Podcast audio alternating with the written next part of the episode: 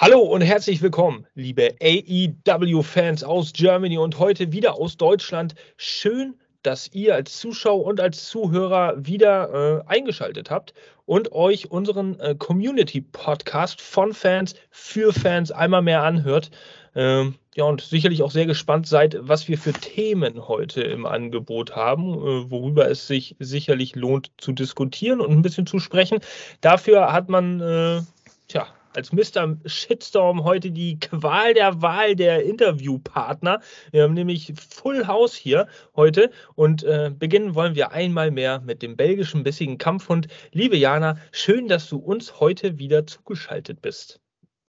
Ja, schönen guten Abend euch allen und ähm, bin gespannt, ob wir heute wieder kontroverse Meinungen haben. Ist ja doch ein interessantes Thema. Ja, es gibt so, äh, ja, das eine oder andere interessante Thema, vielleicht auch so kleinere Infos eher mal heute in diesem Podcast. Äh, heute beschäftigen wir uns mal weniger mit euren Kommentaren der Woche. Dazu gleich nochmal mehr, aber erstmal natürlich auch noch die beiden anderen in der Gesprächsrunde, die heute dabei sind. Der informative Rhetoriker Benny ist heute wieder mit dabei. Man sieht ihn hier. Hi Benny, schön, dass du es geschafft hast. Grüß dich. Ja, wunderschönen guten Abend an euch alle und natürlich auch an alle, die äh, wieder fleißig zuschauen und zuhören. Ähm, ja, ich freue mich wie immer dabei zu sein und ja, mal gucken, welche Punkte wieder übereinstimmen so untereinander oder ob es wieder Streitigkeiten gibt. mal gucken. Ich freue mich. Ja, wird sicherlich eine sehr interessante Ausgabe hier heute. Äh, nicht zuletzt, aber auch, weil auch der italienische Erklärbär heute wieder mit von der Partie ist. Der liebe Don Cesco, schön, dass auch du es an diesem kalten Tag geschafft hast zu dieser Podcastaufnahme. Ja, so sieht's aus. Herzlich willkommen. Vielen, vielen Dank für die Begrüßung und hallo an alle da draußen, die jetzt über YouTube oder über eine Podcast-Plattform das Ganze anhören. Ich hoffe, ihr habt viel Spaß mit der Folge. Es wird bestimmt interessant. Ich bin sehr gespannt auf was für Diskussionen wir heute aneinandertreffen. Und der ein oder andere ist natürlich da draußen auch krank. Mich hat es auch ein bisschen erwischt. Der ein oder andere Arzt wird das jetzt schon rausgehört haben. Ich versuche trotzdem 100% für euch zu geben, aber sehnt es mir nach, wenn ich mal ja, die Stimme doch schonen muss. Und in diesem Sinne, Mr. Shitstorm, let's begin. Sehr gutes Stichwort. Ja, also um nochmal drauf zurückzukommen, äh, diese Woche gibt es mal äh, keine Community-Podcast-Ausgabe in dem Sinne, in dem wir mal die Kommentare ein bisschen näher beleuchten, die unter der Woche ähm, unter unseren Beiträgen auf allen möglichen, naja, Channels, wenn man so möchte, ähm, geschrieben wurden.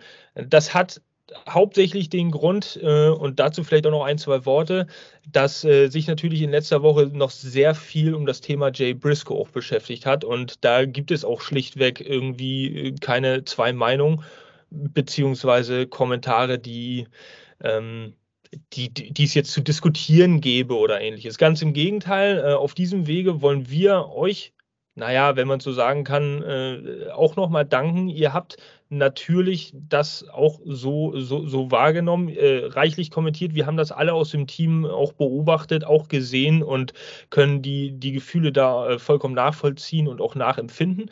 Äh, wir fühlen uns ja in vielerlei Hinsicht genauso wie ihr. Ähm, tja, nichtsdestotrotz gibt es da natürlich, äh, wie gesagt, nichts irgendwie anders zu deuten oder zu diskutieren. Von daher haben wir das diese Woche jetzt mal ein bisschen außen vor gelassen. Stellt sich die Frage, was für Themen könnten wir denn diese Woche aufgenommen haben? Ihr werdet jetzt äh, am Thumbnail und an der Beschreibung auch schon gesehen haben, wir, wir haben euch damit ein bisschen gespoilert. Tja, eine hauptsächliche Frage, die es zu diskutieren gibt, ist vielleicht, wird es in Zukunft noch Legenden geben?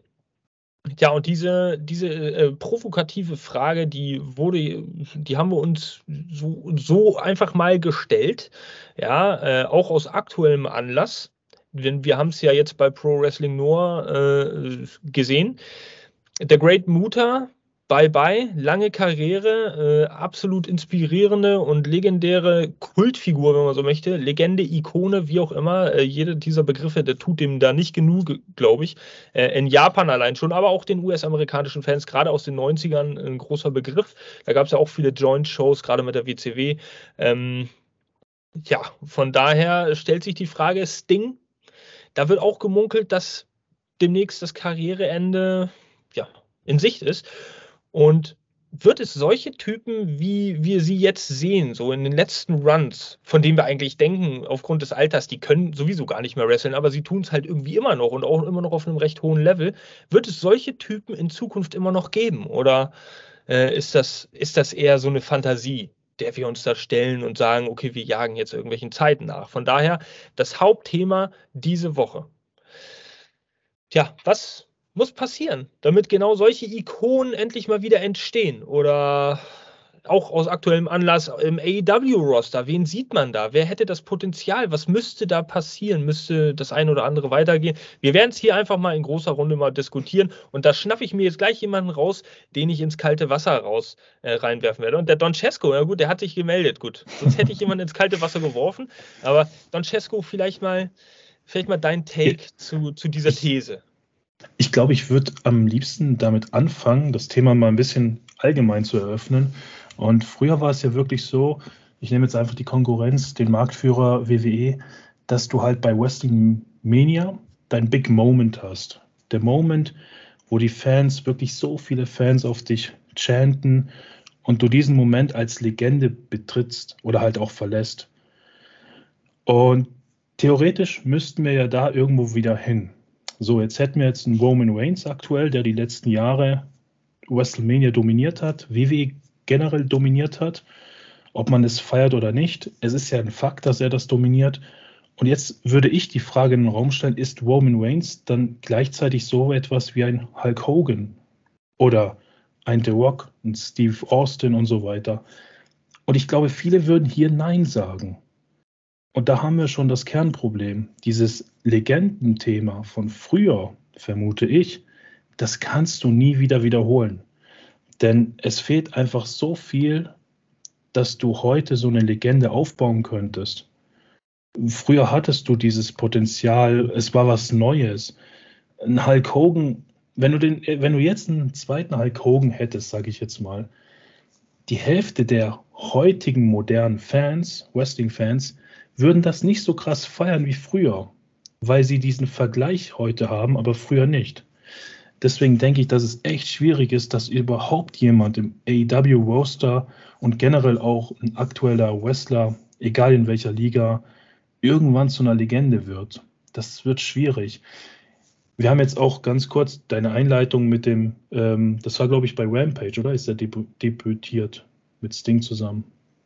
Oder war das Rampage? Ich bin mir da nicht Du bist stumm geschaltet, bitte. Alles gut. Ach man, ich muss erstmal noch reinwachsen in dieses Streaming-Game. Mhm. Äh, nee, das war Pro Wrestling Noah, also tatsächlich eine japanische, äh, eine japanische Veranstaltung. In ja du meinst Great Muta, ne? Ja, yeah, wo er mit Sting zusammen, also den Safe gemacht hat. War das nicht Rampage? Vor vier Monaten oder so? Ach so, Great Muta, ja doch, er war, äh, der, er war genau. auf jeden Fall bei AEW. Und, ja. und selbst bei ihm, also ich persönlich ich respektiere seine Leistung. Er ist, er hat so eine krasse Karriere.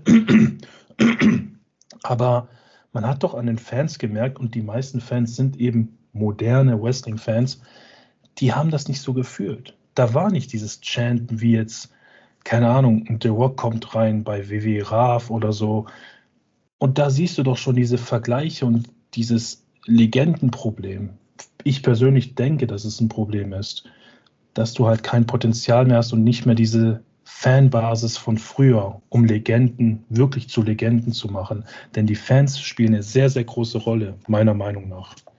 Aber gut, ich gebe mal den Ball weiter. Ich habe jetzt großes Thema, glaube ich, aufgemacht. Also nur, Benny, oder ich glaube, du wolltest jetzt einsteigen. Ähm, nur, nur ganz kurz dazu aber ich, genau das ist ja, das fällt auch so der Grund, weswegen äh, wie, wir die Frage so stellen in den Raum. Weil ich genau das Gefühl habe, ich zum Beispiel bin total verjunkter 90er-Jahre-Fan, Retro, jage Zeiten hinterher, die längst vergessen sind. Ich versuche immer noch irgendwas rauszufinden, was überhaupt niemandem bekannt ist. Und ich weiß ganz genau, alles ist irgendwie bekannt geworden und, und im Laufe der Jahre durch Interviews, durch. Man jagt irgendwie genau diesen Momenten hinterher. Und von daher denke ich, dass gerade so jemand wie Sting, Great Muta, auch Leute wie äh, Tully Blanchard, die, die, die richtige NWA-Ikonen äh, noch waren, dass gerade die noch gefeiert werden, aber ich sehe einfach in 20 Jahren genau das, dasselbe Phänomen nicht für die heutigen Wrestler. Das ist das, was ich zum Beispiel so sehe. Ähm, nur auch nur kurz reingeworfen. Benny, für, jetzt hast du dein, deine Chance. Äh, ja, ich bin da ein bisschen anderer Meinung tatsächlich. Ich behaupte mal, die Wrestler, die heute, sage ich mal, noch in, äh, ne, in aller Munde sind und noch voll aktiv und alles, wenn die dann in 20, 30 Jahren irgendwann mal äh, sozusagen in Rente gehen. Ich finde, es ist immer, eine Legende zu werden, äh, ist immer so ein Ding, wie verkaufe ich mich über die Jahre hinweg? Und ähm, was für große Momente hatte ich? Und wie beständig war ich? Also sprich, wie lange war ich in einer Liga unterwegs? Und ähm, ich glaube, das spielt sehr, sehr viel mit rein, dass man einen Legendenstatus erlangt. Und ähm, klar, es gibt äh, sowas wie eine Hall of Fame. Ich denke mal, irgendwann wird es sowas bei ähm, AEW in der Richtung mit Sicherheit auch geben, wenn es irgendwann mal soweit ist. Äh, ja, da schlägt man vielleicht die Hände über den Kopf zusammen, der ein oder andere. Aber ich finde, es ist irgendwo, ähm, wenn man so ein Hall of Famer ist, das ist irgendwo immer noch eine Ehrung, meiner Meinung nach, denjenigen gegenüber, der jetzt jahrelang äh, loyal oder auch, ähm, ja, vielleicht auch zwischendurch mal ein bisschen abgedriftet ist. Kann ja auch alles gut und gerne sein. Aber es ist irgendwo eine Auszeichnung für jemand, der jahrelang im Dienst von einer Liga gearbeitet hat. Und ähm, nur weil man Hall of Famer ist, das schließt nicht gleichzeitig mit ein, dass man jetzt so die Top-Legende ist, behaupte ich mal. Äh, das muss ich dazu sagen. Aber auch die heutigen Wrestler haben durchaus die Chance äh, zu zeigen, dass sie Legendenstatus erreichen können. Aber es gehört halt sehr, sehr viel dazu. Auch wie die Leute dann in 20, 30 Jahren auf einen reagieren. Klar, ich meine, Darby Allen ist jetzt vielleicht der mega junge Wrestler, der äh, ja, bei den Fans sehr beliebt ist, aber wer weiß, wie er in 20, 30 Jahren äh, noch im Ring äh, so ist.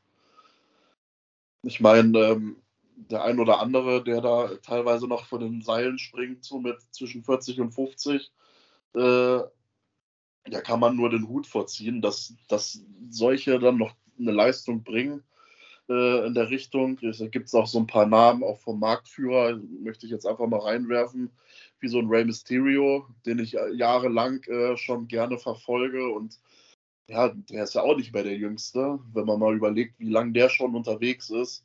Klar, zwischendurch war er mal woanders unterwegs, aber das ist auch so ein Beispiel für mich, äh, für jemand, der durchaus, wenn der irgendwann mal äh, seine aktive Karriere beendet, der durchaus dann auch äh, für mich zumindest einen Legendenstatus hat.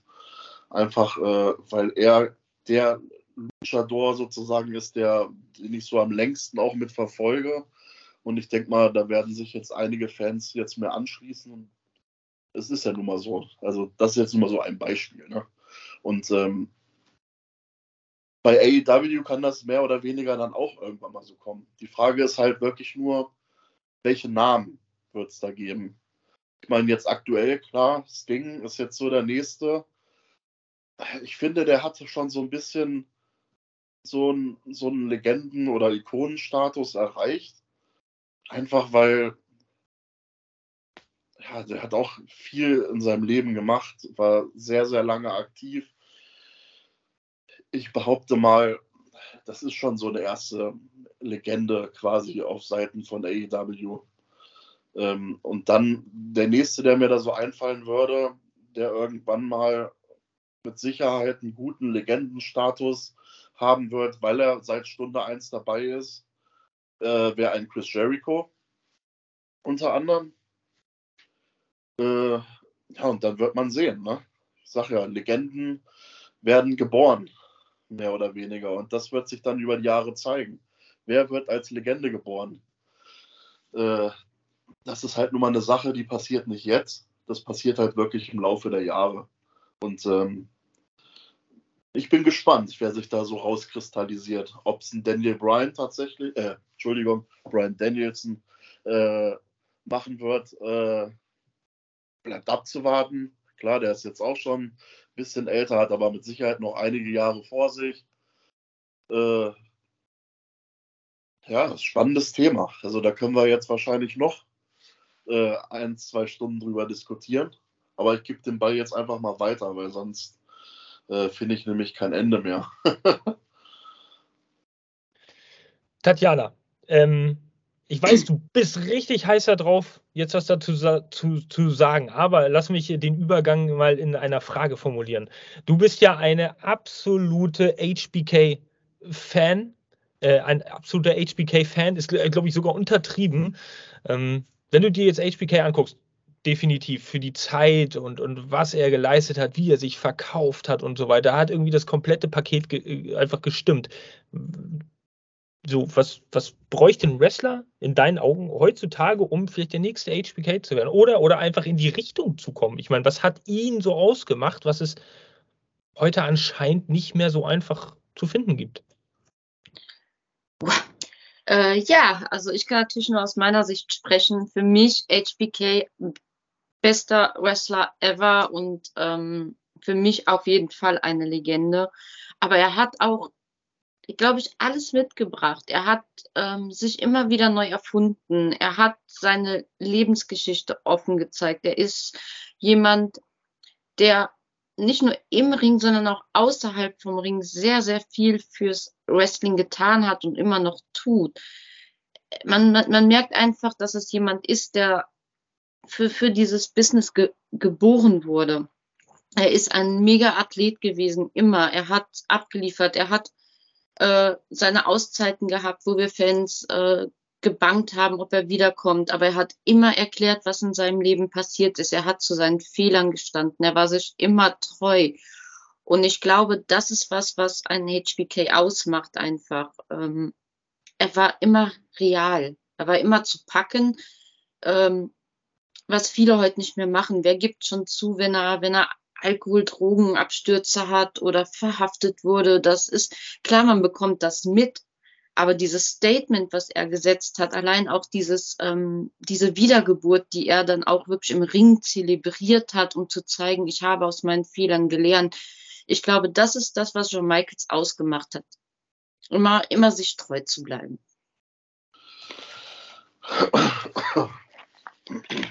Und ja, und äh, äh, im Umkehrschluss wäre das jetzt also äh, etwas, also zum Beispiel sowas wie Offenheit, die Authentizität, wie man so schön sagt, ähm, die du erwarten würdest von einem Wrestler heutzutage, der, der ihn dann, sagen wir mal, in 10, 15 Jahren auf einen ähnlichen Status bringt. Man darf ja nicht vergessen, also die Zeitspanne von Shawn Michaels, die ihn wirklich zur Ikone gemacht hat.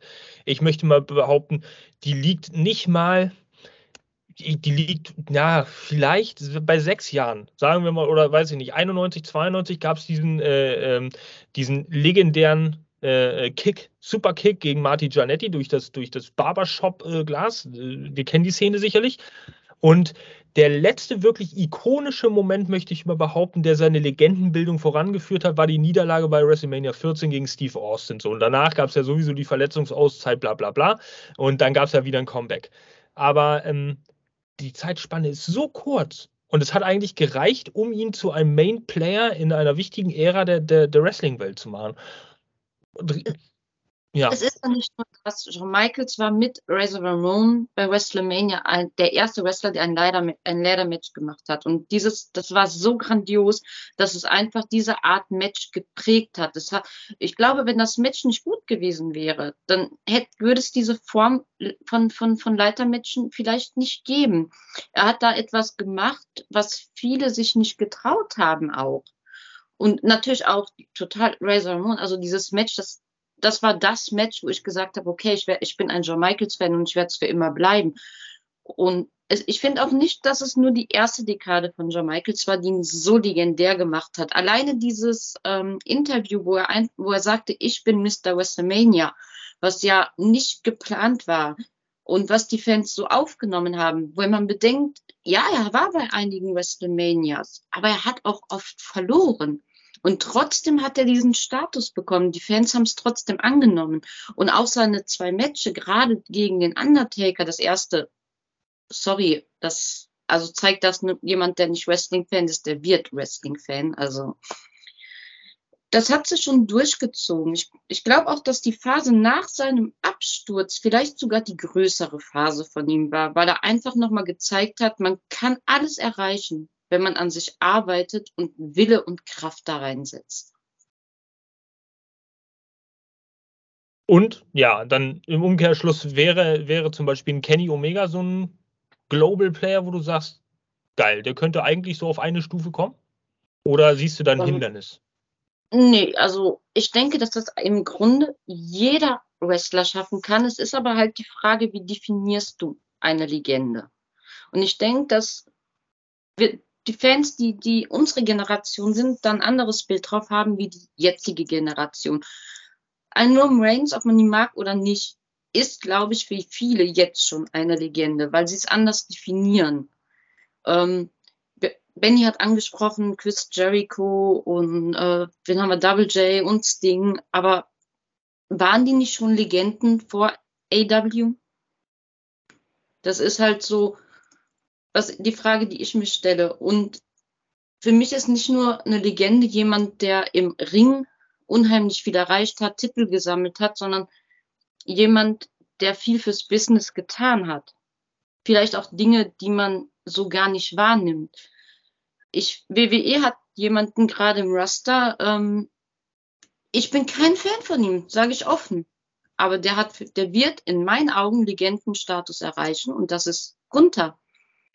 Wer, wer diesen Werdegang von diesem Mann miterlebt hat, einfach, er ist in der Indie-Szene groß geworden. Er ist da von dem schwabbeligen, dicken, karikatierten Österreicher zu, zu einem Fanliebling geworden, alleine nur durch das, was er im Ring geleistet hat und fürs Wrestling geleistet hat. Er hat die Academy damals übernommen, hat die neuen Wrestler ausgebildet, hat sich eingebracht, hat fürs Wrestling-Business einfach äh, auch, er ist umgezogen, er, er hat seine Wurzeln verlassen, jetzt hat er schon wieder seine Wurzeln verlassen. Also es ist jemand, der der für den Ring auch lebt. Und Legende ist halt immer wirklich Definitionssache. Für mich, Gunther ist eine zukünftige Legende. Kann ich, kann ich nachvollziehen. Also spätestens jetzt nach deiner Erklärung äh, kann ich nachvollziehen, dass wenn der Weg jetzt weiter so geht, auch so konstant geht, ähm, vielleicht auch nicht im allerschnellsten äh, Tempo, äh, sondern einfach nur so weitergeht, dass das von ganz alleine kommt, dieser Status und auch, äh, naja, dazu gehört ja nur ein Kultstatus, ein Ikonenstatus, der sich da irgendwie erreicht. Ja, äh, Don Cesco, es schließt sich irgendwie der Kreis. Äh, Tatjana hat es angesprochen, Roman Reigns, ich hau noch mal rein. Und auch auf die Gefahr hin, das möchte ich jetzt schon mal sagen, dass der ein oder andere Zuhörer da draußen sagt, was ist denn los, ihr seid doch ein AEW-Fans-Podcast, warum reden wir denn jetzt über WWE? Ähm, es ist ja nicht unbedingt so, dass wir komplett nur über AEW reden, aber es ist ein Thema, was gerade auch AEW als frische neue Company, äh, ja, was durchaus ein wichtiges Thema sein könnte, weil wir werden ja AEW äh, hoffentlich, gehen wir auch mal alle von aus, äh, lange auf den Bildschirm sehen. Und äh, von daher ist das komplette Wrestling-Spielfeld natürlich auch Grundlage dieser ganzen Diskussion, dieser These. Ähm, was mich jetzt wieder zurückbringt zu Don Cesco, den ich jetzt einfach mal, ja, die, die äh, Frage stelle. Der Kreis hat sich geschlossen. Roman Reigns, siehst du es ähnlich wie Tatjana? Ähm, hat sie dann Punkt getroffen oder äh, ja, du fängst schon so an zu grinsen, ich mag das. ähm, also allgemein gesagt, ich kann Tatjana nicht widersprechen. Das ist alles faktisch richtig, das muss man so akzeptieren. Ähm, und Roman Reigns natürlich mag ich ihn nicht. Und er ist für mich, wie Tatjana gesagt hat, die heutige Generation sieht in ihm die Legende, weil er vorgelebt wird wie, als, wie eine Legende. Für mich zum Beispiel, ich bin der riesengroße John Cena-Fan und für mich wird John Cena irgendwann eine Legende sein. So. Aber John Cena ist für mich, für meine Generation, sage ich jetzt mal, eine Legende. Wenn ich jetzt aber zu jemandem hingehe, der schon keine Ahnung, 40, 50 Jahre Wrestling schaut und ihm sage, hey, Digga, John Cena für mich Legende, der sagt zu mir, bist du bescheuert? Der lacht mich aus, weil er vergleicht John Cena dann mit Hulk Hogan oder Ric Flair Und, und schon habe ich den kürzeren gezogen. Und da hat Tatjana völlig recht. Jede Generation mm, ja, definiert seine eigenen Legenden. Und ich glaube, deswegen ist dieses Thema sehr, sehr schwierig zu definieren, egal in welcher Zeitepoche. Ja, einen John Michael zum Beispiel, der ist eine Legende, richtig. Jemand von heute, der jetzt Wrestling seit fünf Jahren verfolgt, denkt sich dann so, ja cool, der macht immer seine Switching Music, was soll das und so. Der Darby Allen, der macht immer verschiedene Sachen. Und schon hast du diese Diskussion, worauf du eigentlich keine Lust hast, weil die heutige Generation kann das ja nicht nachvollziehen. Aber wir müssen uns auch überlegen, und wir müssen das ja respektieren, dass er es nicht nachvollziehen kann. Deswegen mischen sich da immer Generationen, was das ganze Thema sehr schwierig macht ja, Roman Reigns kann ich nicht mehr hören. Deswegen habe ich gelacht. Aber gut, es ist einfach für die heutige Generation eine Legende. Das muss ich auch akzeptieren. Aber lieber Don, ich mag den John Cena gar nicht im Ring. Aber ich habe vollkommen recht. Der Mann ist für seine Generation absolut eine Legende. Es, also, das ist immer, was ich sage, man muss einen Wrestler nicht gerne sehen, nur um ihn seine Leistungen nicht anerkennen zu können. Er hat auch unheimlich viel gemacht. Alleine diese Make-A-Wish-Aktion, die er macht, die er ja, das ist seine Freizeit, das ist, das ist sein Leben, das er dafür gibt. Und das ist auch so ein Punkt, wo man sagen muss, ja, was macht er denn? Und jeder, für den er hingeht, den er trifft und so, für die Menschen bedeutet das einfach die Welt. Weißt du, ich, eigentlich möchte ich nicht so viel über WWE sprechen. Mr. Shitstorm hat es ja schon gesagt. Es, es, führt kein Weg dran vorbei. Es ist halt so manchmal. Aber wenn man jetzt John Cena mit Roman Reigns vergleicht, dann hat man Roman Reigns einfach zwanghaft versucht, einen zweiten John Cena draus zu machen. Es gab damals die Promo vor No Mercy. Warum auch immer John Cena verloren hat, bleibt mir ein Rätsel, aber es ist halt so. Diese Promo hat John Cena mit 10 zu 0 gewonnen. Und das war von beiden Seiten Freestyle. Und du hast einfach gesehen, dieses Wrestling-Herz, sei es Promo, sei es im Ring, ähm, bei den Matches, das hat John Cena. Das hat kein Roman Reigns. Roman Reigns wurde zur Maschine gemacht. Roman Reigns wird so ähm, vermarktet an diese neue Generation, neue Wrestling-Fans-Generation. Und deswegen ich persönlich, meine Generation und die Generation vor mir, ich denke mal, ihr drei könnt mir da zustimmen, falls nicht, sagt es gerne. John Cena ist eine Legende und Roman Reigns nicht. Und das müsste eigentlich jeder unterschreiben ab meiner Generation. Und da sind halt wieder diese Unterschiede. Und jetzt werden wieder drei, vier Leute kommentieren, von die jetzt seit fünf Jahren Wrestling-Fans sind, zu Recht. Hey, was labert der Typ da, Don Cesco? Roman Reigns bester Mann, wer ist John Cena Mann mit seinem You Can See Me? Der kämpft ja eh nie. Und sie haben recht, weil sie es in einer anderen Zeitepoche sehen. Und das macht mich natürlich traurig. Ja.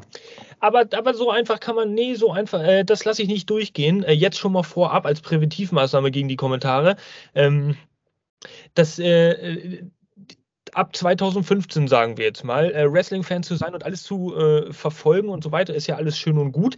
Das äh, entbindet aber keinen Wrestling-Fan uns ja genauso wenig, sich mit Dingen auseinanderzusetzen, die auch vor dieser Zeitspanne schon passiert sind und sich auch mit den Ikonen und Legenden und Wrestlern äh, auseinanderzusetzen, die genau diesen Weg in der heutigen Zeit geebnet haben. Ich finde, das ist, ich lehne mich jetzt sehr weit aus dem Fenster. Ähm, das ist nicht einfach nur so dahingesagt. Ich finde, das ist irgendwo als Wrestling-Fan auch eine moralische Verpflichtung, dass man sich äh, damit auseinandersetzt.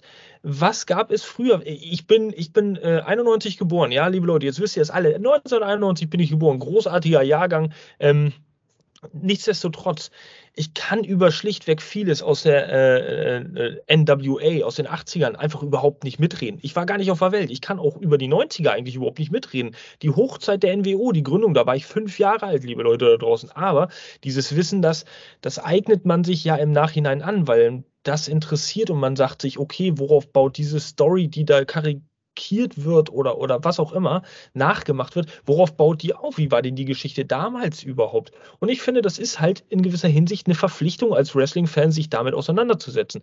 Damit man nicht nur die Zusammenhänge für sich selbst gut versteht, sondern damit man vielleicht auch ein Stück weit mehr, ähm, naja, ähm, ja, das wertschätzt, was jeder Wrestler, auch, also gerade auch die heut, heutigen Wrestler äh, leisten, um uns zu unterhalten. Weil ja, der, der Weg in die heutige Zeit im Wrestling-Business, der wurde in vielerlei Hinsicht vollgeblutet. Es sind vollgeblutete Pflastersteine, mit denen der Weg hier gepflastert wurde. Der Wrestler der vergangenen Zeiten. Und äh, von daher haben sie, finde ich, auch so den Anspruch, dass man sich an sie erinnert. Was diese ganze Diskussion jetzt nicht einfacher macht. Benny, ich würde mal dich mit ins Gespräch einbinden und würde dir auch gleich eine Frage dazu stellen. Äh, äh, wer bin ich und wenn ja, wie viele? Nein. Ähm, was, war es früher einfacher, um mal wieder das Thema drauf zu, zu lenken, war es früher einfacher, sich einen größeren Status zu erarbeiten, weil wir heute, äh, aus der heutigen Sicht gesehen, völlig übersättigt sind mit allem. Es gibt irgendwie nichts mehr, womit man was toppen kann? Puh. Schwierig. Schwierig. Also früher war ja zum Beispiel, wir hatten das Beispiel gerade mit Jana, ich möchte es nur ansprechen, ne? Razor Ramon, Shawn Michaels, Pionier-Match, Ladder-Match, äh, sicherlich, da gab es in Mexiko, in Japan irgendwo schon mal Ladder-Matches, auch in den 70ern, in den 30ern, was weiß ich wo, aber es war halt bei diesem, bei einem Event dieser Tragweite im Mainstream-Wrestling, US, äh, Vermarktung global, das war halt das Pionier-Match, Ladder-Match, zack.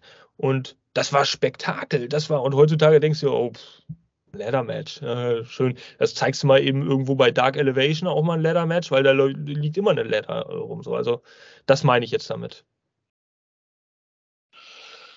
Äh, ja, man muss, glaube ich, heutzutage neue, neue Maßstäbe setzen, beziehungsweise neue Meilensteine ähm, erklimmen irgendwo im Wrestling. Das klingt jetzt ein bisschen komisch. Ich muss jetzt erstmal überlegen, wie ich es genau verpacke und formuliere. Ähm, ich glaube, man macht sich auch so ein bisschen unsterblich äh, bei den Fans, wenn du ein spezielles Match hast, was, was es so noch nicht gegeben hat. Ähm, ich meine, an einem Match wirst du nicht gleich zur Legende, ist auch klar. Ähm, aber ich sag mal, ich nehme jetzt mal ähm, als Beispiel so wie der Undertaker, über den wird jahrelang geredet, die ganze Welt kennt ihn. Äh, wenn ich an meinen Arbeitskollegen denke, der ja jetzt auch schon, weiß ich, ist er jetzt schon 60, ich habe keine Ahnung, auf jeden Fall auch nicht mehr der Jüngste, wenn der erzählt hat, ja, damals, da gab es ja hier halt Hogan und Undertaker und ähm, dann hat er da erstmal aufgezählt, ne? Und, äh, und das ist halt der Unterschied, den einige Wrestler heutzutage erstmal erreichen müssen. Ähm, sich so einen Namen zu verschaffen, dass äh, die ganze Welt dich eigentlich kennt, weil du halt bestimmte Sachen geleistet hast, weil du halt unsterblich geworden bist durch ein Gimmick, durch Matches, durch das, was du geleistet hast. Ich glaube, es ist eine ganz, ganz große Kombination. Klar, ähm, kannst du, wenn du bestimmte Matcharten, klar, du kannst das Rad heutzutage nicht mehr neu erfinden. Ne? Ich meine, wir haben halt Leiter-Matches, äh, wo der Gürtel oben an der Decke baumelt. Das ist nichts Ungewöhnliches, sage ich mal. Es gibt Käfigmatches. Ja, das ist alles schön und gut und es wird auch immer wieder neu und interessant verpackt, aber du kannst das Rad irgendwo nicht mehr neu erfinden. Klar, es gibt manchmal so Matches, die man nicht so oft sieht, hier wie mit dem ähm, dieses Exploded äh, Barbed Wire Dingenster Match, was so ein bisschen pyrotechnisch ausgestattet war und ein bisschen Knallbumm und Qualm und Zisch und keine Ahnung was. Ja, alles wunderbar und schön. Ähm, ja, das ist natürlich auch schon in Erinnerung geblieben, ne? Aber ob es dann irgendwann für Legendenstatus reicht, dass man in 20 Jahren sagt, ey, weißt du noch damals hier mit Eddie Kingston und Co., äh, als die, als da diese, diese Explosion war und der sich auf den draufgeschmissen hat und das einfach einfach so mitgehen lassen musste, obwohl das eigentlich wie so eine Wunderkerze einfach nur so ein bisschen gequalmt hat, so, ne? Äh, klar, die Leute reden darüber, die Leute wissen, dass es passiert ist. Äh, aber ja, es ist schwierig. Es ist verdammt schwierig, aus den Sachen heutzutage irgendwas zu zaubern, was es so noch nicht gegeben hat. Ich glaube, da muss schon, man muss da schon echt kreativ sein. Auch mal, klar, man kann mit Sicherheit irgendwas Neues sich aus, aus, aus den Fingern saugen. Gehe ich mal ganz stark von aus. Es gibt immer irgendwas, was es so noch nicht gegeben hat. Aber ich glaube, um auf die Sicht gesehen, über die Jahre hinweg, ähm, kannst du mit so einem speziellen Match, was es vielleicht noch nicht gegeben hat, bleibst du halt in Erinnerung, das ist klar. Und ein Beispiel hatte ich ja gerade schon genannt, dieses Match, was so ein bisschen gebotcht war, wo, die, wo das so ein bisschen nur gezischt und gequalmt hat. Das ist halt auch eine Sache, die in Erinnerung bleibt und irgendwo legendär schon ist, obwohl es noch gar nicht so lange her ist. Aber es ist für mich, finde ich schon, irgendwie so ein Match, was irgendwo legendär war als Matchart. Einfach weil es halt nicht perfekt war. Klingt jetzt vielleicht komisch, aber. Äh, naja, ja, nee, ich, ja, wir, wir, haben, wir haben deinen Punkt, denke ich, ganz gut verstanden, also das, worauf du hinaus wolltest. Ähm, ich ich habe zwar eine Anschlussfrage, aber ich würde Don Cesco mal eben kurz zu Wort kommen lassen, er hat sich gemeldet. Ja, wegen diesen ganzen, ähm, ganz kurz wegen den Matcharten und deine Frage zu Benny. Ähm, wir können ja das aktuelle Beispiel mal nehmen. Daniel äh, Danielson gegen MJF. 60 Minuten Ironman-Match. So, jetzt denkt sich die heutige Generation, die heutigen Fans, boah, geil, wie wird das sein? 60 Minuten, die zwei, wird einer Wasser trinken müssen oder so ein Scheiß, keine Ahnung. Und die alte Generation, die denkt sich nur so, ja, hoffentlich toppen sie Brett hat gegen Shawn Michael. Denn das haben die zwei schon tausendmal besser gemacht und eins der besten Matches der Wrestling-Geschichte. Ne? Ihr seht schon wieder das Problem. Die alte Generation, und ich kann es verstehen. Ich habe das Match auch gesehen, aber ich war noch nicht geboren zu der Zeit. Oder halt noch nicht dieser aktive Wrestling-Fan. Du, du siehst dieses Match und denkst dir nur so, krass, das war Bombe. Und die zwei jetzt, MJF und Brian, müssen das toppen. Erwartet die alte Generation. Die junge Generation denkt sich so, wir freuen uns drauf. Brett hat schon Michael, keine Ahnung, wer das ist, kennen wir nicht. Und du sagst ja, Mr. Shitstorm, die müssen sich damit auseinandersetzen, die müssen sich dieses Match anschauen, aber diese zeigen dir den Mittelfinger und sagen, hey, ich lebe jetzt, ich möchte jetzt diese 60 Minuten anschauen. Und das müssen wir wahrscheinlich irgendwo doch akzeptieren, denke ich. Leider. Na, das, eine, das eine schließt ja das andere nicht aus. So, die können sich doch dieses Match genauso gut angucken. Bis zum 5. März ist es noch genug Zeit, dass sie diese 60 Minuten Bret Hart gegen Shawn Michaels auch noch unterbekommen. Ähm, und bei, dem, äh, bei der Gelegenheit zusätzlich auch noch The Rock gegen äh, Triple H bei Judgment Day 2000. Aber, äh, naja, nee, wie, wie auch immer. Ähm, nee, also äh, für mich, für mich gibt es da keine Ausrede. Don Cesco, du versuchst, du versuchst das hier schon wieder weich zu spüren. Ich durchschaue schon wieder deine Taktik hier und du lachst schon wieder so. Aber ich, ähm, ich will es ja nicht weich spielen, wirklich, weil ich habe das alles müssen, nachgeschaut. Hier, hier, ich habe die Hausaufgaben gemacht, die du gerade der jungen Generation ähm, ja, Aufgaben genau. gibst. Ich habe diese warum? Hausaufgaben gemacht. Und warum? Warum hast du sie gemacht? Um, um erstens die Geschichte zu sehen, um zweitens Ach. auch zu sehen, was war denn früher so geil? Ich hätte NWO NWO hätte ich gar nicht kennengelernt, hätte ich sie mir nicht angeschaut. Die Zeit mit Goldberg, ich war so begeistert, wie dominant er dargestellt wurde als Held und so.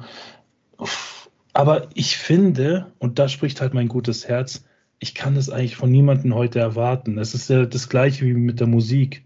Du kannst einem Jugendlichen heute nicht sagen, hey, hör auf mit diesem scheiß Autotune-Rap ähm, aus der älteren Generationssicht, ähm, hör dir mal lieber ACDC an oder so.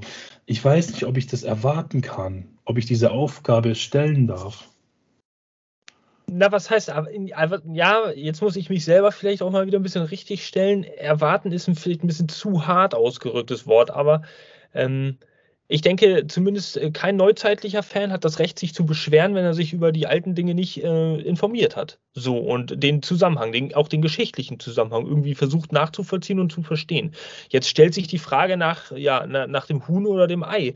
Also ähm, sind wir als ältere Generation, die sich damit auseinandergesetzt hat, sind wir zu starrsinnig, zu stur, uns auf die neue Generation jetzt einzulassen, weil wir irgendwie einer alten Zeit hinterherhinken und sagen, boah, Das war geil. Oder ist die neue Generation, die jetzt Wrestling guckt und damit aufwächst, einfach äh, selber zu starr und zu stursinnig, um sich damit auseinanderzusetzen, was wir so großartig fanden, so was, was diesen Sport auch gerade in Deutschland ähm, in den 90er Jahren ja zu ungeahnten Höhen hochgebracht hat. Ja? Also äh, wer ist jetzt, naja, jetzt Schuld ist ein falsches Wort, aber ähm, wer müsste da denn jetzt den Schritt auf wen zugehen? So damit man mal sagt, ey geil, gibt es die Möglichkeit, zwei Generationen zusammenzuführen? Hat da irgendjemand von euch eine Lösung? Hm. Ich denke, kann den Leuten das ans Herz liegen. Wenn man sagt, du bist ein Wrestling-Fan, dann ähm, interessier dich doch mal für das, für die Leute, die diesen Weg geebnet haben, für die Generation, die du dir jetzt ansiehst. Aber wir hatten damals ehrlich gesagt auch nicht so viel Wrestling. Jetzt bist du sehr, sehr übersättigt im Markt, dass du teilweise gar nicht schaffst, dir alles von jetzt anzusehen. Dass dann irgendwelche sagen, boah, ja, jetzt, äh, ich, ich komme hier schon nicht nach, wie soll ich denn die Zeit finden, ähm, noch das Ältere zu schauen? Kann ich verstehen, aber ich bin mir sicher, auch in der jetzigen äh, Generation werden es Leute sein, die sich fragen, boah, wer war Hulk Hogan? Oder was war denn das Phänomen beim Undertaker? Ich, das, es wird immer die geben, die sich erkundigen, die sich schlau machen, aber das erwarten kann man das nicht nahelegen, ja. Also liegt die Verpflichtung wahrscheinlich eher bei uns äh, alten Hasen daran, die, die, die jungen Leute, die freshen Wrestling-Fans der heutigen Zeit irgendwie in die Hand zu nehmen und zu sagen, ey, okay, guck dir das mal an. Was hat, wie ist die Crowd damals abgegangen bei so einer banalen Sache wie einem TLC-Match, was, äh, aber wie die halt einfach ausgerastet sind, weil nur diese Konstellation, weil alles gestimmt hat, das Timing, die Teams, die Geschichte, der Zeitpunkt, es hat gepasst. Na gut. Das, das Problem ist tatsächlich auch, wenn du, sage ich mal, ich sage jetzt einfach mal die 2000er Generation, ja, die ganzen Frischlinge sozusagen im Wrestling. Ja, wenn du die ansprichst, ja, guck dir mal äh, den ersten, ähm, was weiß ich, WrestleMania an, hier 1900 Schlag mich tot oder so.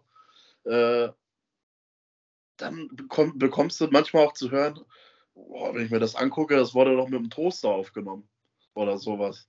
Ja, das ist dann so, das wird dann direkt runtergebrochen auf die Qualität von dem, was sie da sehen. Und das ist ja gar nicht, kann ich ja gar nicht auf den ganzen Fernseher gucken. Das ist ja so komisch viereckig dargestellt. Was war da denn los? Haben die das tatsächlich nur mit einem Toaster aufgenommen oder so? Und äh, ja, ich finde es nämlich auch, dass es an uns, sag ich mal, an, an den alten Hase liegt, da auch mal zu sagen, ey, Jetzt äh, schnapp dir mal das verdammte Network und guck dir mal nach und nach mit deinen Freunden mal so ein paar alte Pay-per-Views an und dann bild dir mal eine Meinung zu früher. Und du wirst feststellen, dass Wrestling, klar, ist über die Jahre hinweg, hat sich das alles ein bisschen entwickelt, aber da gab es auch Matches, die geil waren. Und da ranzuführen und zu sagen, ey, guck dir mal WrestleMania 25 an oder so, oder äh, Royal Rumble-Sieg von Rey Mysterio vor ein paar Jahren, oder, oder, oder, ja. Das, das ist so ein bisschen so, man muss denn so ein bisschen das Futter so hinreichen, so bam. Hier, guck dir das an. Und ich glaube, der ein oder andere macht das auch. Aber ich glaube, es gibt auch so ein paar, die sagen, ach, qualitätstechnisch, das gucke ich mir noch gar nicht an. Das ist genauso wie, wenn du denn sagen würdest, guck dir mal die alten Bud Spencer und Terence Hill Filme an. Es gibt so ein paar alte Hasen, ja, so wie ich, ich gucke mir das gerne an. Äh, ihr sagt ja auch alle schon Herzchen und ja, und mache ich. Ein Kumpel von mir, äh, Grüße gehen raus an den lieben Tobi, ähm, der macht das nämlich auch. Der ist auch halt so ein Fan von so alten Sachen, aber das ist halt so diese Generationssache, ne? Bietest du heutzutage den Kiddies das an? Das ist genauso wie mit Zurück in die Zukunft zum Beispiel. Ja, reichst du denn dann halt so, guck dir das mal an, dann sagen die, ach, das ist alles mit dem Toaster aufgenommen. Das gucke ich mir noch nicht an. Das ist mir zu altmodisch. Und ich glaube, das ist halt auch immer so eine Sache, äh, wie sich die heutige Jugend oder halt die neue Generation so ein bisschen auf das Alte einlässt. Ne? Ich meine, viele, die haben da was total gegen, wenn du den so einen alten Schinken andrehst. Aber manche haben da halt auch echt Bock drauf. Das ist so, denke ich mal, so ein Mischmasch. Ich will das jetzt nicht schlecht reden, aber ich glaube, es ist manchmal so, die hängen halt sehr dolle auch an der neuen Technik und an dem, was heutzutage so alles abgeht. Und sind teilweise, glaube ich, auch ein bisschen äh, der Neuzeit verwöhnt, ähm, dass man da vielleicht auch so einen Unterschied auch hat von dem, was toll ist, was wir toll finden oder toll fanden damals und was die heutige Generation so als super und Legende und toll darstellt. Das nur noch mal so zwischendurch. Don Cesco, ja, du hast mich gerade auf einen kleinen Vergleich gebracht. Ich weiß jetzt nur nicht, ob er hart ist und ich kann ihn auch nicht zu 100% unterschreiben. Da muss ich mal Tatjana auch fragen oder sie muss mir helfen. Ich weiß nicht, ob früher vielleicht auch dieser Gedanke da war, dass man nicht so dieses Skripten im Vordergrund hatte.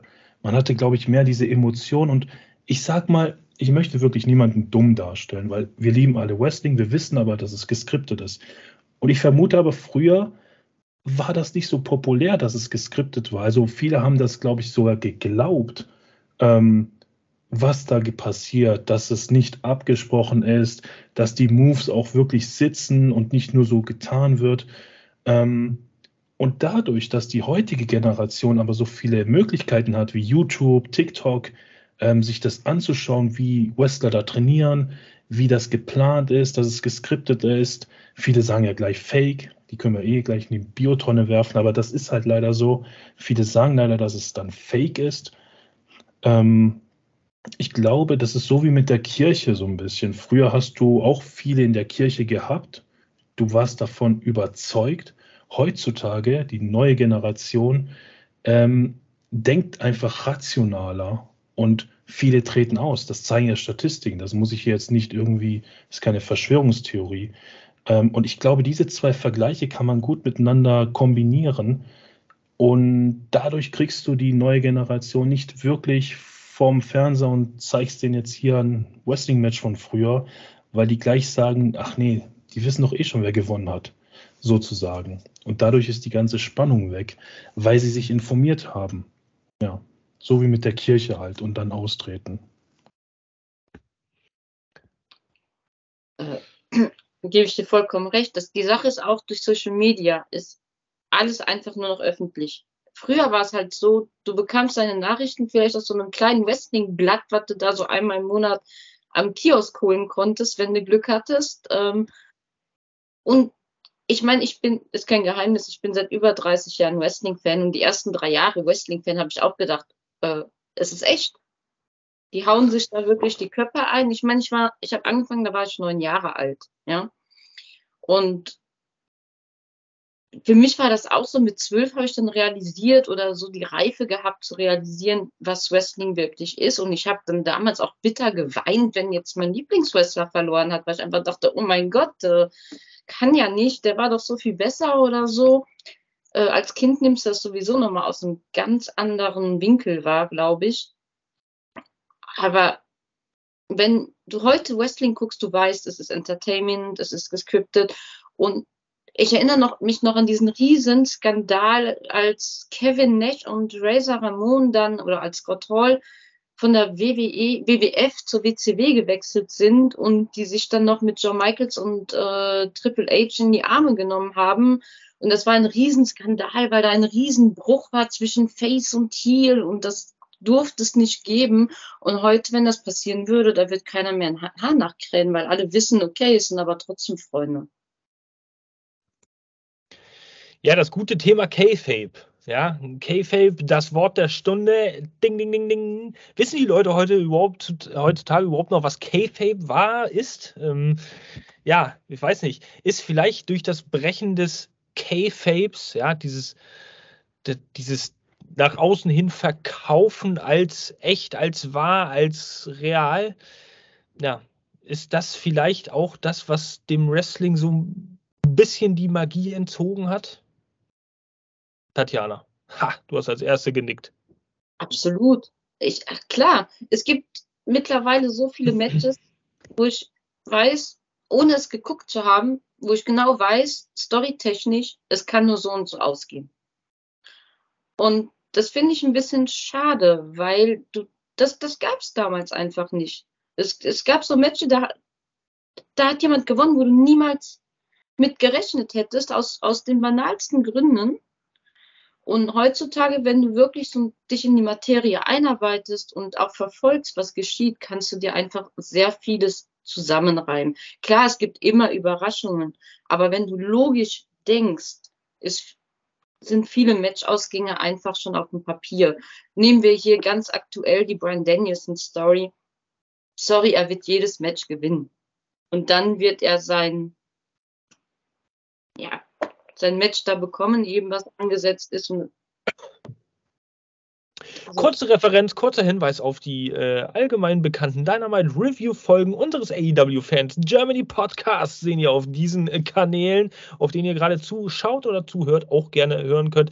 Da äh, sagen Tatjana und Mr. Shitstorm, also moi vor allem, vornehmlich Benny war neulich auch dabei, ähm, ganz häufig genau das. Ja, es ist absehbar und äh, nur um das kurz einzuwerfen. Ich wollte dich da jetzt nicht abwürgen, aber das musste ich kurz mal als, äh, als Werbeeinblendung äh, verpackt hier raushauen. Lieber Don Cesco.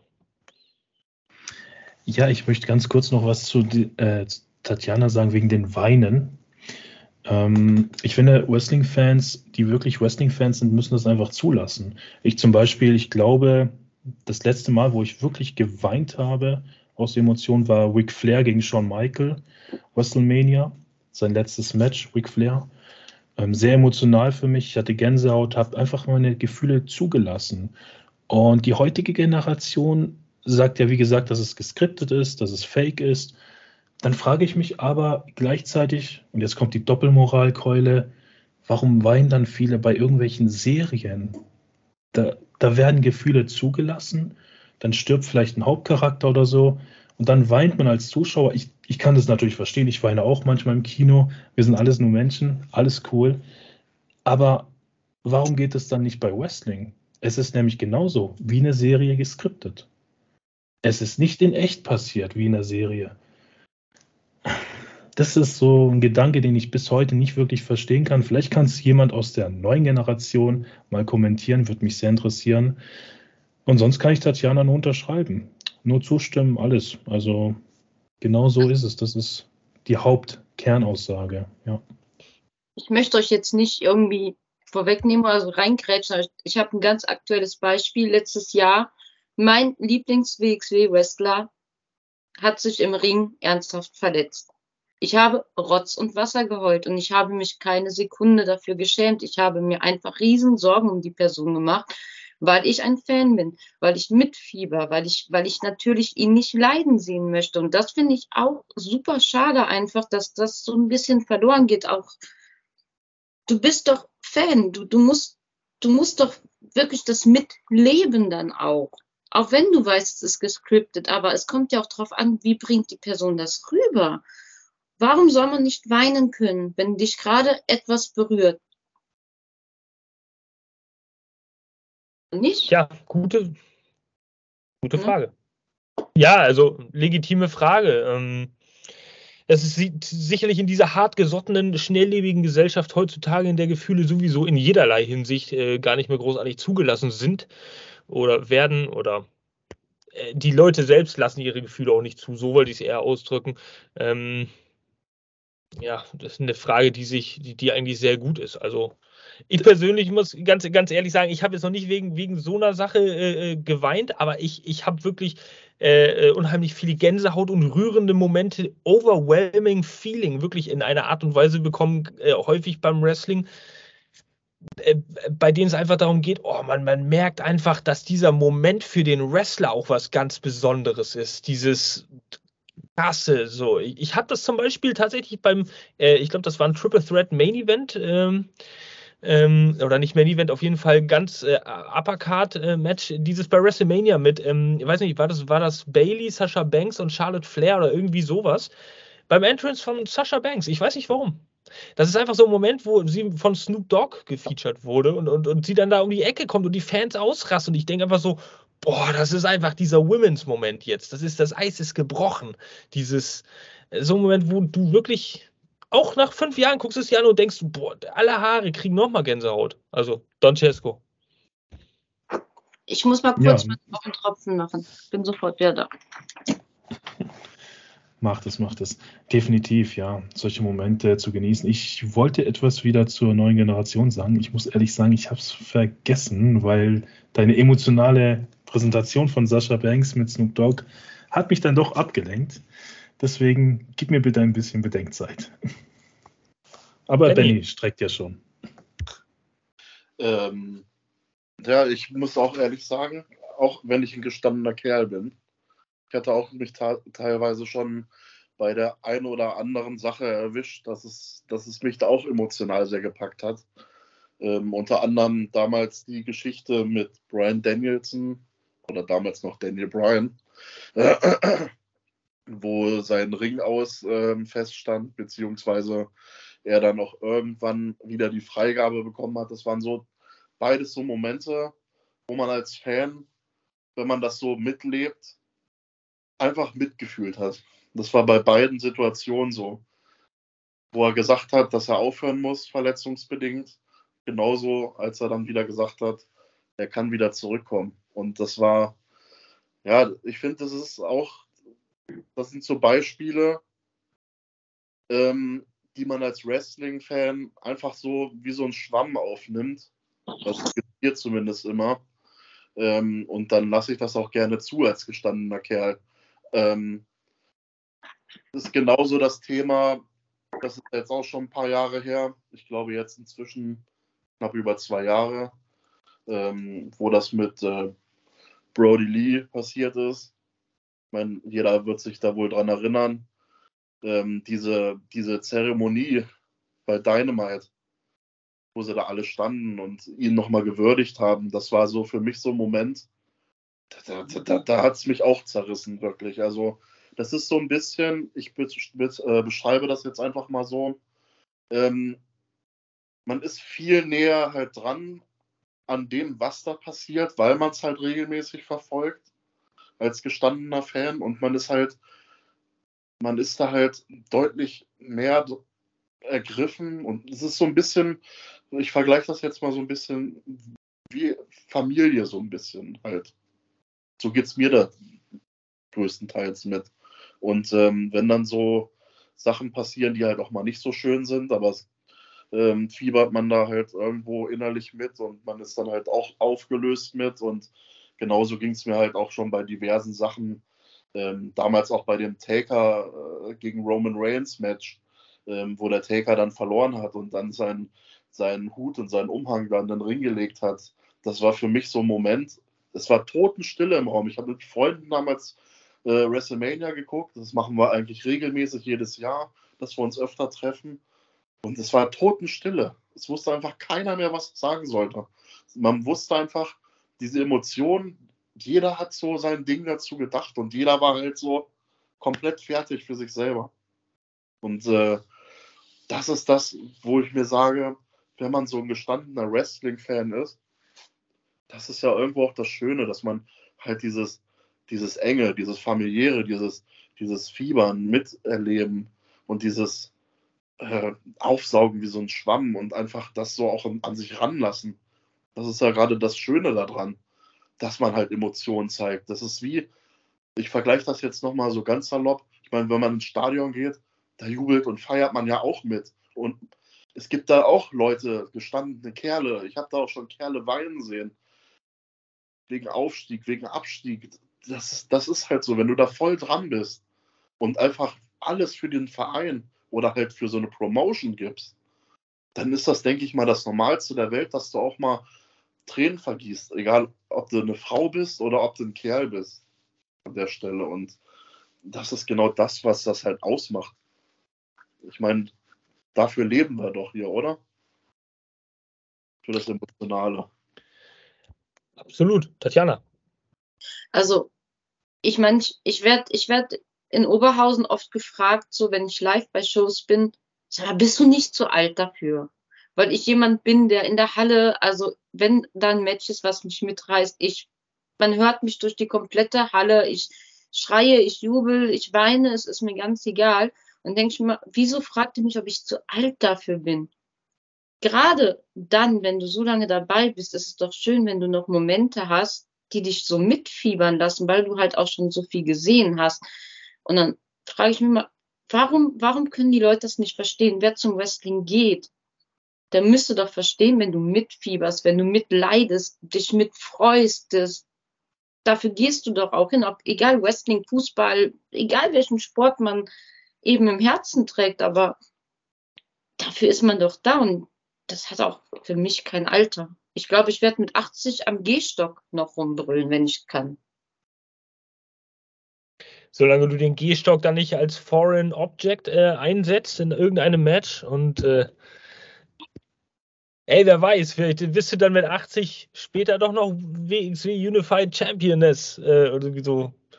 Naja, äh, wie auch immer, wir wollen das jetzt hier nicht äh, verhohne piepeln. Aber ähm, nee, absolut. Eure Punkte sind alle legitim. Ähm, um, den, um den kleinen Schwenk, den kleinen, aber feinen Schwenk vielleicht mal ein bisschen wieder auf unser Thema zu lenken. Ähm, werden, aber werden solche Leute wie ein Sting, wie ein, ähm, wie auch ein Jeff Jarrett, muss man äh, ehrlicherweise mal sagen, äh, mein persönlicher äh, Lieblingswrestler, zumindest in den Momenten, wenn Don Cesco auch mit im Podcast dabei ist, weil dann äh, oute ich mich immer als Jeff Jarrett-Fan. Es freut ihn immer ganz besonders. Und ähm, nicht, nichtsdestotrotz werden solche Leute irgendwann fehlen, weil man nicht früh genug auf neue äh, Helden gesetzt hat, die dann die Kohlen aus dem Feuer holen, weil man, lass, lass, du kannst sagen, was du willst. Äh, äh, große Stars haben damals der WCW geholfen. Große Stars haben auch der e ECW äh, geholfen. Große Stars haben auch AEW geholfen. Ich möchte, ähm, und da reden wir halt nicht nur von Legenden, die damals schon Legenden waren, wie zum Beispiel ein Sting. Äh, da reden wir ja durchaus von Leuten, die High-Profile-Names im, im, kompletten Wrestling-Sport waren, wie zum Beispiel, ähm, naja, auch Chris Jericho und Kenny Omega.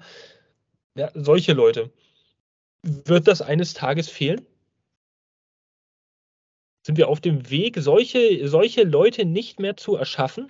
Und das ist ja auch ein ganz aktuelles oder, oder auch ein akutes Problem, äh, mit dem sich AEW möglichst frühzeitig auseinandersetzt. Seht ihr einen äh, Hangman Adam Page in 15 Jahren auf einem ähnlichen äh, Karrierestatus wie jetzt äh, andere Leute aus unserer Zeit, wie einen Goldberg oder, oder wo man sagt, so, okay, das ist ein Household Name, so dieses hm.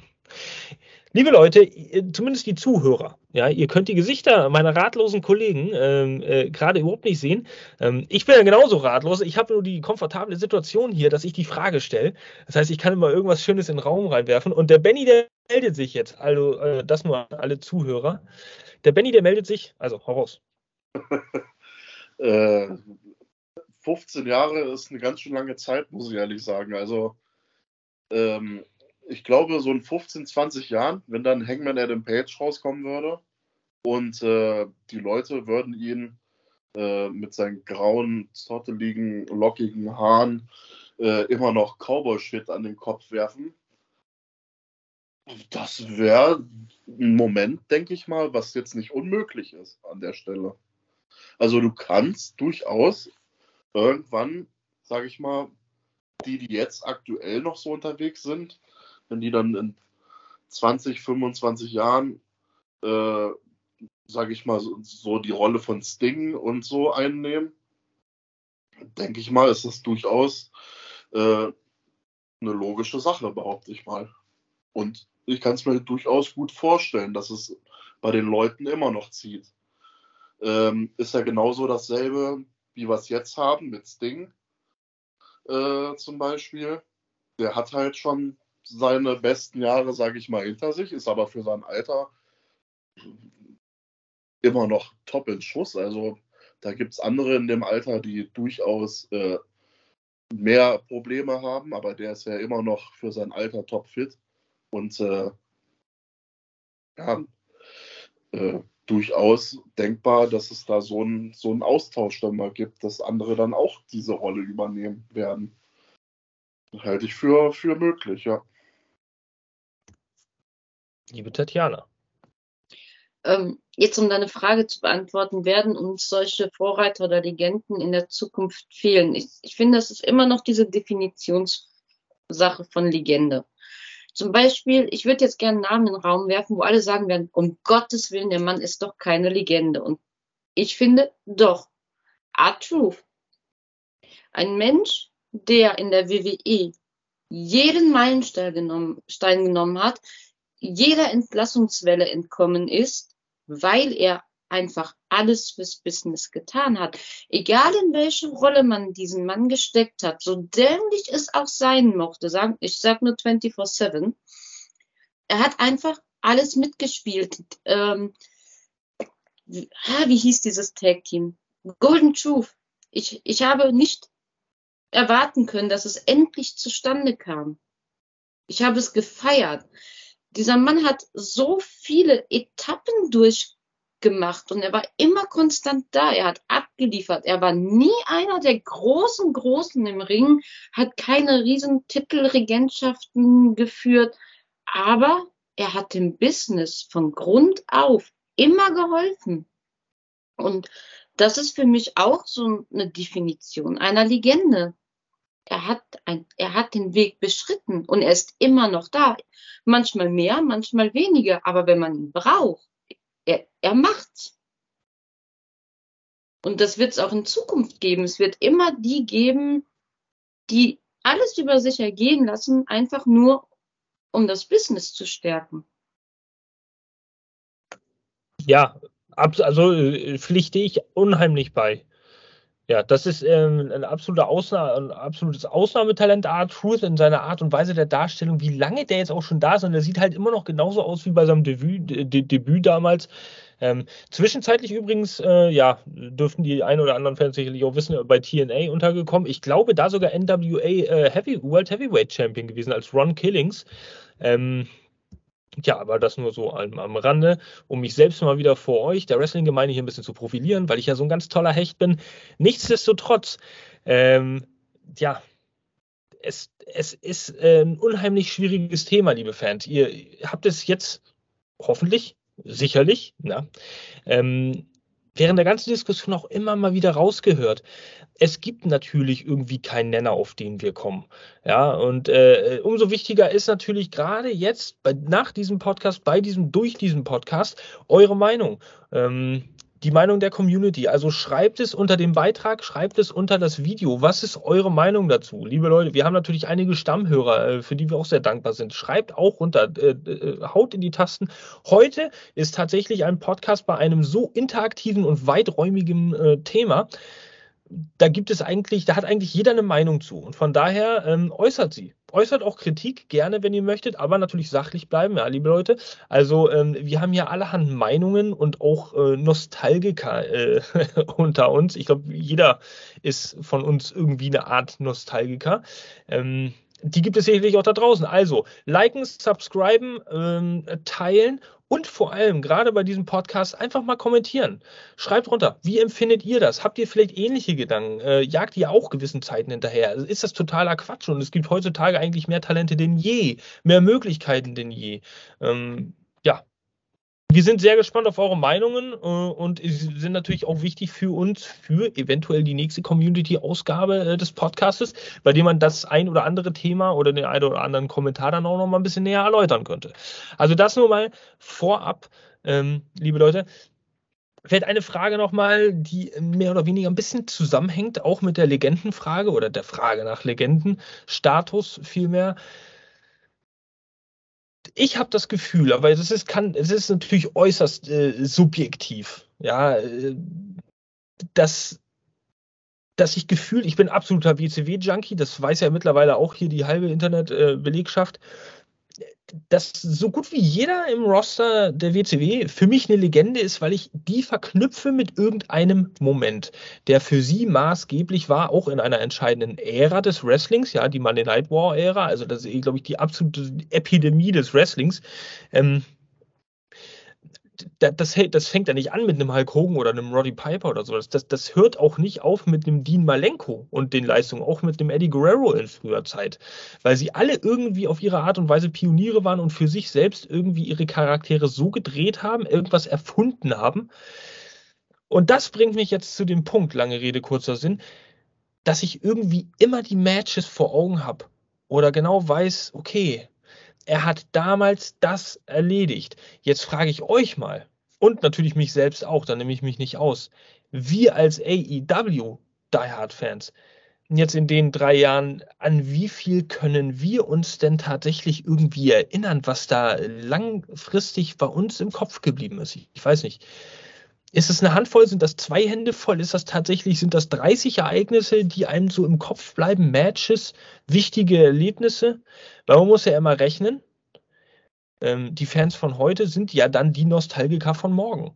Und ich frage mich, 2035, 2040, woran werden die denken, wenn die AEW hören? Werden die wie wir ausrasten in einem Podcast, wenn es sowas wie Podcast später überhaupt noch gibt? Ähm, und sagen, oh geil, 2020, da gab es so ein richtig heftiges Match, so wie man das heutzutage mit 1996 vergleicht oder so. Wird das so sein? Solche Momente habe ich jetzt schon, die ich von der I, die ich I wenig absprechen will. Ich habe jetzt schon Momente, wo ich weiß, da denke ich in 15 Jahren noch dran. Hast Chris, du einen parat für uns?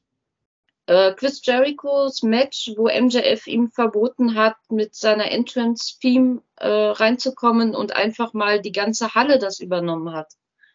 So aus ja. dem Steht, das, das äh, wird ein Moment sein. Oder ähm, das, das ja, Dark Match nach dem allerersten Pay-Per-View, wo Stacheldraht ohne Ende äh, um den Ring verteilt, die Wrestler im, im Stacheldraht, äh, wie auch immer, das, ob man, ob man das Match jetzt sehen wollte oder nicht, aber das werden Matches sein, denke ich, als AEW-Fan, wo man einfach dran denken muss. Äh, der erste, erste Win vom, vom Women's Title. Ähm, wo man nie mit gerechnet hätte, dass die Person dann einfach diesen Titel, Titel bekommt. Es, es sind schon Momente geschaffen worden, glaube ich, wenn man von Anfang an dabei ist, die man, die man einfach nicht vergisst. Also äh, äh, auch nicht falsch verstehen, ist natürlich nicht dazu jetzt so provokativ gemeint, meine Frage ähm, dass ich äh, AEW schlecht reden möchte, um Gottes Willen. Äh, das ist natürlich überhaupt nicht damit äh, im Hintergedanken verknüpft. Trotzdem stellt sich mir auch so als neutraler Wrestling-Fan, wenn man so möchte, wenn ich das neutral betrachte zumindest, die Frage, wie langfristig werden diese Erinnerungen eines Tages sein? Wird das ähnlich sein, wie es damals war. Also darauf zielte die Frage wohl, wohl eher ab. Jetzt, jetzt, okay, jetzt muss ich zugestehen, es gibt sicherlich so den einen oder anderen Moment, da denkt man sich, okay, die Company ist ja jetzt auch erst vier Jahre, ähm, ich weiß nicht, sind, wir haben 23, es sind vier Jahre, ja, äh, auf dem Markt, in der Landschaft vertreten. Da gibt es natürlich noch die ein oder anderen, an die man sich zurückerinnert. Wie viel davon wird aber dann in zehn Jahren bleiben? Oder in, in wie gesagt, 20 Jahren. Und ich will jetzt nicht grundlegend als Pessimist auftreten, das möchte ich nochmal betonen. Aber es ist natürlich wichtig, weil das, das ist ja auch eine wichtige Frage, wenn es darum geht, wird es in Zukunft noch Legenden geben. Genau dadurch werden sie ja geformt. Ja? Dass Spinner wie wir, wenn man so möchte, dann da sitzen und sagen so, oh ja, Mann, das war richtig geil. So, ja. Weiß nicht, Francesco? Also ich beantworte mal, in dem Fall sind es ja zwei Fragen. Erstens, gibt es aktuell dann in 20, 30 Jahren Legenden? Und die zweite Frage, gibt es irgendwelche Momente in 20, 30 Jahren, an die wir zurückblicken? Die erste Frage, ich persönlich bin da wohl der Einzige hier in der Runde, der glaubt nicht wirklich dran, dass es irgendwie nochmal Legenden gibt in der Form, weil ich sie einfach nicht so definieren kann. Das ist ja diese Generationssache. Zum Beispiel in Orange Cassidy, der ist seit Anfang an da, man verfolgt so seine sein Aufwärtstrend so bis zur Spitze des Berges. Aber ich kann es einfach nicht sehen als Legende, als Vergleich zu einer Legende wie jetzt ein John Cena. So. Und das ist meine Perspektive, weil ich es wahrscheinlich nicht zulasse. Für jemand anderes ist Orange Cassidy in 20 Jahren eine Legende. Was der da für Trends gesetzt, gesetzt hat damals, wird sich jemand denken in 20 Jahren. Ähm, und was man, also Tatjana hat eigentlich alle Highlights erwähnt. Was man aber auch in 20, 30 Jahren nicht vergessen wird, ist natürlich CM Punk. Ähm, allein schon das Debüt, das bleibt legendär. Und auch der ganze Streit bei All Out, was da passiert ist, dieses ganze Interview mit Tony Khan, das wird bestimmt in 20 Jahren noch diskutiert werden, wie diese Sätze da von den Lippen von CM Punk rausgehauen wurden, Tony Khan, seine Blicke.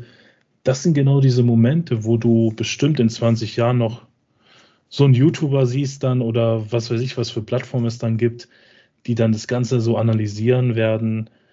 Remember this moment. Also, da stimme ich schon zu. Und die ganzen Momente, die Tatjana aufgezählt hat, allein schon das erste Dynamite, das war ja mega krass aufgebaut, was da wirklich an Kosten auch entstanden sind, aber die auch gut umgesetzt wurden. Und jeder hat plötzlich gesagt, krass, jetzt gibt es endlich eine Konkurrenz zum Marktführer. Das, das hat jeder gesagt.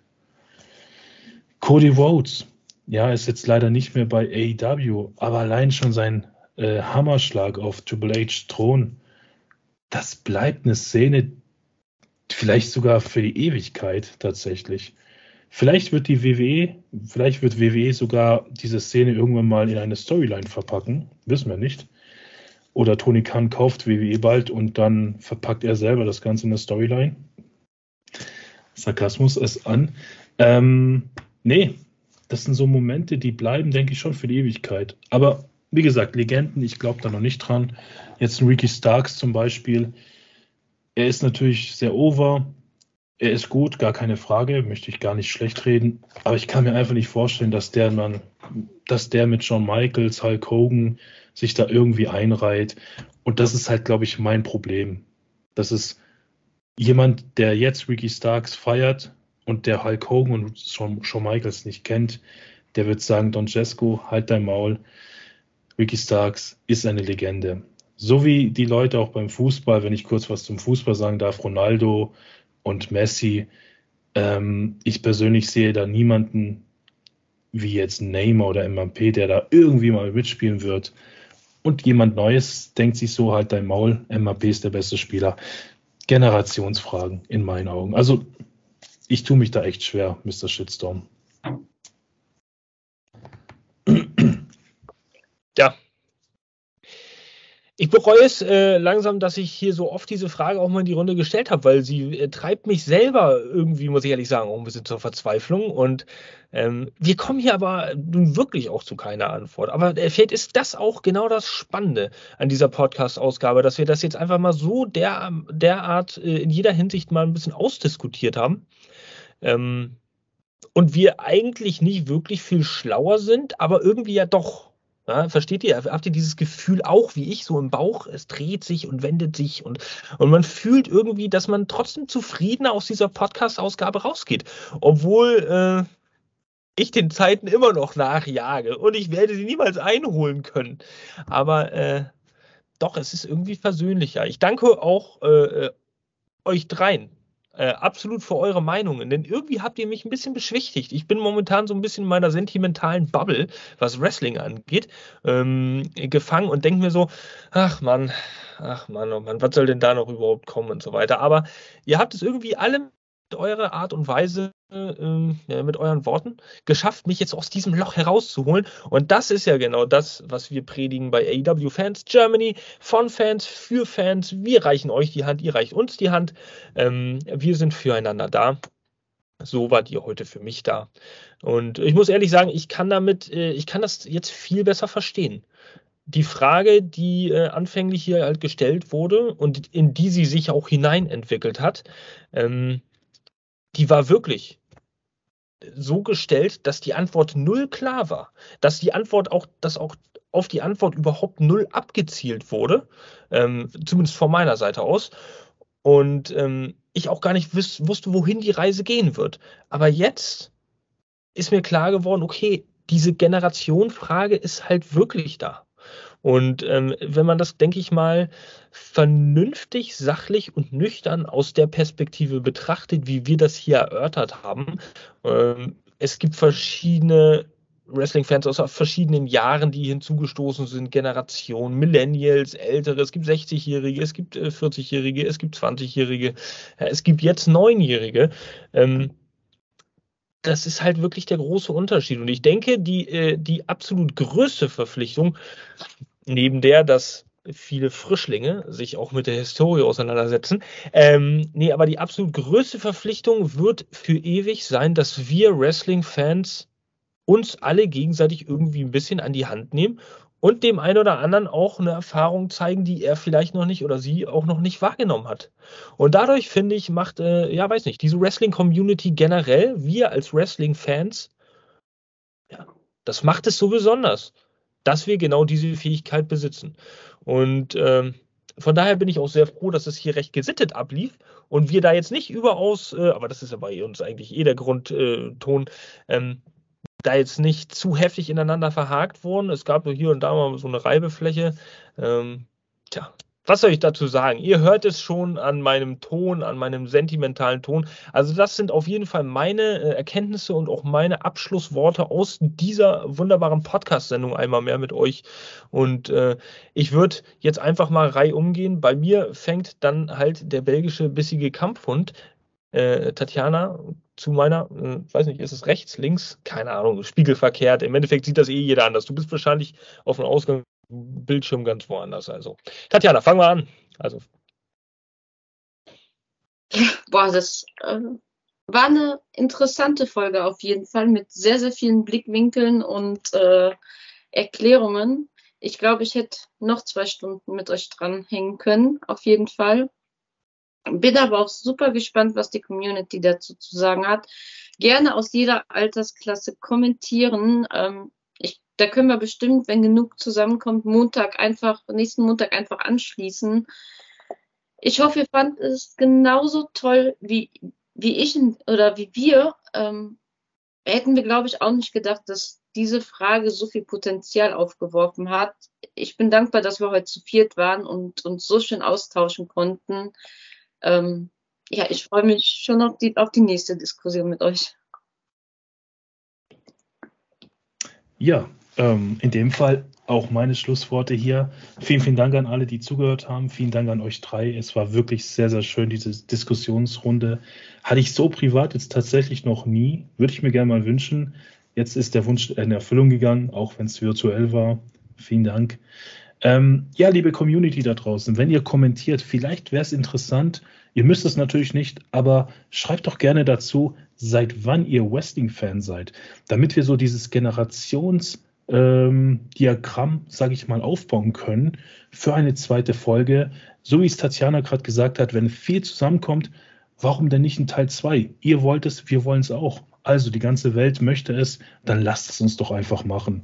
Zeigt es uns mit einem Daumen nach oben. Auf Spotify könnt ihr uns fünf Sterne geben. Das würde uns sehr freuen. Keine vier Sterne, sondern fünf Sterne. So egoistisch bin ich jetzt. Diese Folge war sehr emotional, aber es war top. Vielen Dank fürs Zuhören. Was bleibt mir sonst anderes übrig zu sagen als Benjamin, deine Schlussworte und wir hören uns bis zum nächsten Mal. Ja, besten Dank. Äh, ja, auch nochmal Danke an euch drei für diese tolle und äh, aufschlussreiche Diskussion heute wieder. Also äh, mein Wrestling-Herz ist einmal mehr höher geschlagen. Ich liebe einfach diesen Podcast mit euch. Ähm, und ja, ich hoffe, ich hoffe, dass wir dieses Thema vielleicht wirklich nochmal aufgreifen. Ich würde es begrüßen, wenn auch einfach mal einer dabei ist, äh, ein Unabhängiger, der hier noch nicht dabei war, vielleicht irgendein Fan, der Bock hat, einfach mal dabei zu sein, dieses Thema aus seiner Sicht nochmal ähm, aufzuschlüsseln. Wäre durchaus eine Möglichkeit. Deswegen schreibt es in die Kommentare. Ne? Ich meine, wir interagieren mit euch, wir reagieren auf euch und ich glaube, mehr können wir da echt nicht machen. Wir sind echt so nah an den Fans dran, an euch dran da draußen, dass äh, ja, es macht einfach Spaß mit euch. Also auch nochmal danke, danke an jeden Einzelnen da draußen und äh, danke an euch drei, wie gesagt, für diese geile Folge und von mir habt noch eine schöne Woche. Macht's gut.